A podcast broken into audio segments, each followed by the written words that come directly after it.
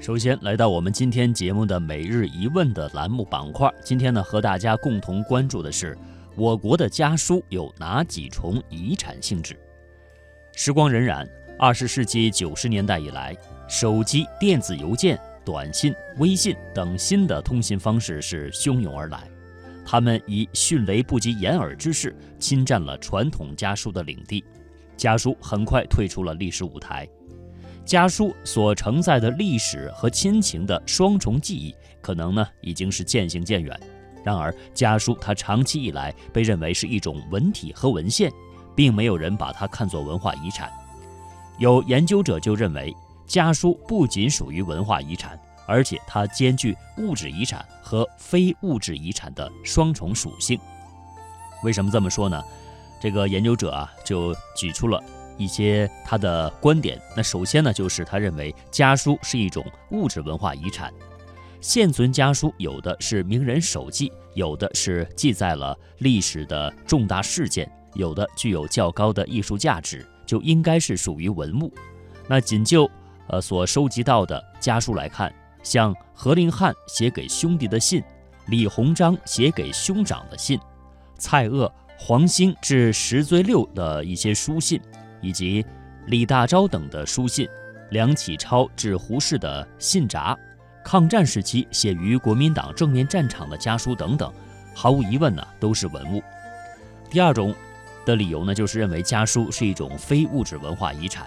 家书是千百年来世代相传的和群众生活密切相关的文化表现形式，它的写作礼仪、格式、封装等等都是有一定的要求和规范。并且这些要求和规范已经成为了家书的写作记忆，是无形的，目前正面临着失传的危险。保护非物质文化遗产是关键呢，就是传承人了。那么对于我们中国人来说，家书的传承人不是一两个人、一批人，也不是某一个团体和地区的人，而是全体的华夏子孙，主要是拥有家书写作经验的中老年人。传承的对象是没有家书写作经验的青少年，青少年是祖国的未来，民族的希望。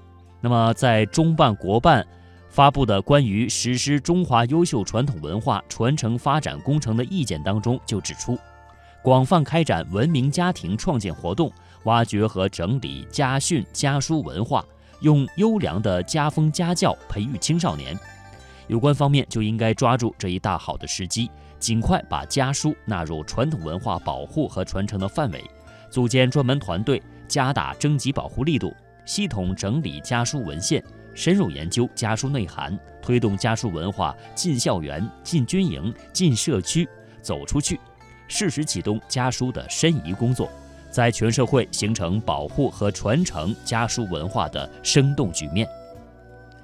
家书是中华优秀传统文化的重要组成部分。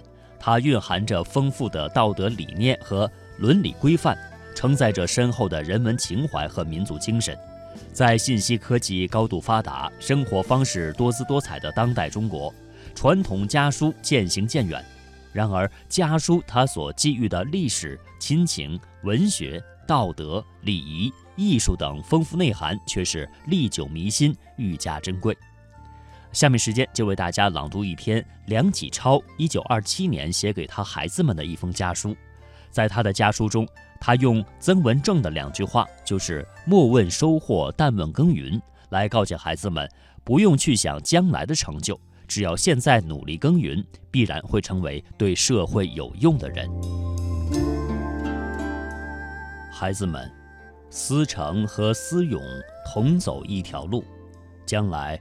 互得联络观摩之意，真是最好没有了。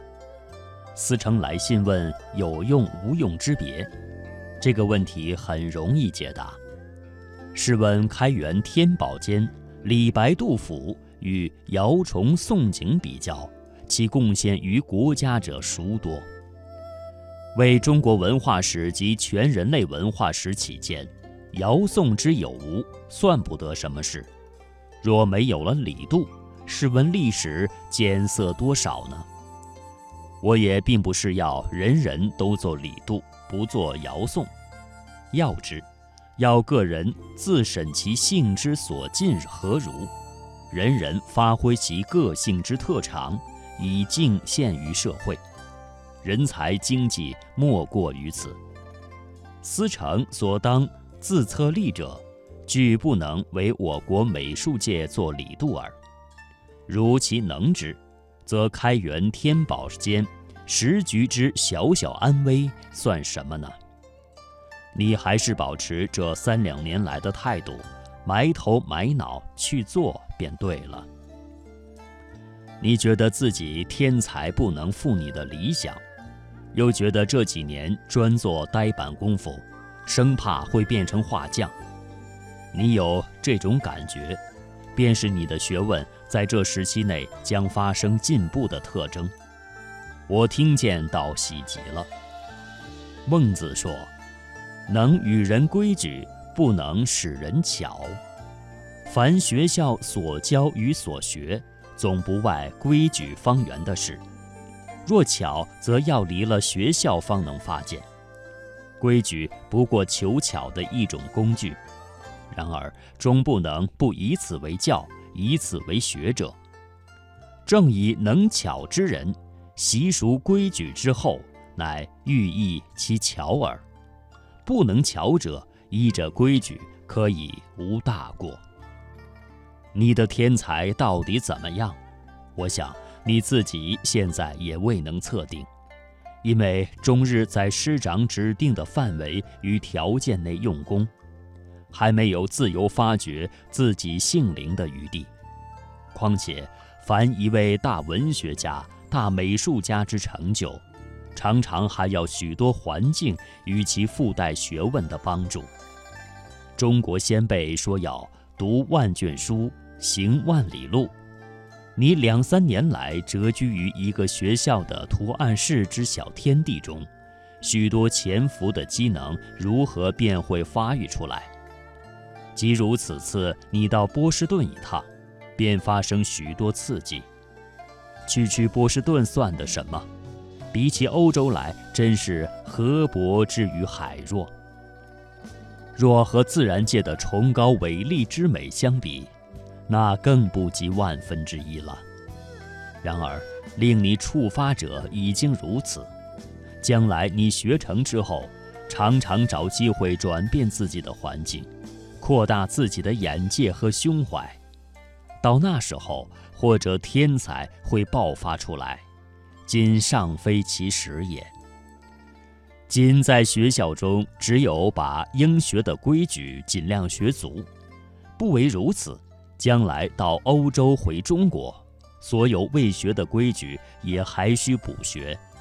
这种工作乃为一生历程所必须经过的，而且有天才的人绝不会因此而阻抑他的天才。你千万别要对此而生厌倦，一厌倦即退步矣。至于将来能否大成，大成到什么程度，当然还是以天才为之分现。我生平最服膺曾文正两句话：“莫问收获，但问耕耘。”将来成就如何，现在想他则甚，着急他则甚。一面不可骄盈自慢，一面又不可怯弱自馁，尽自己能力去做，做到哪里是哪里。如此，则可以无入而不自得，而于社会亦总有多少贡献。我一生学问得力，专在此一点。我盼望你们都能应用我这点精神，爹爹。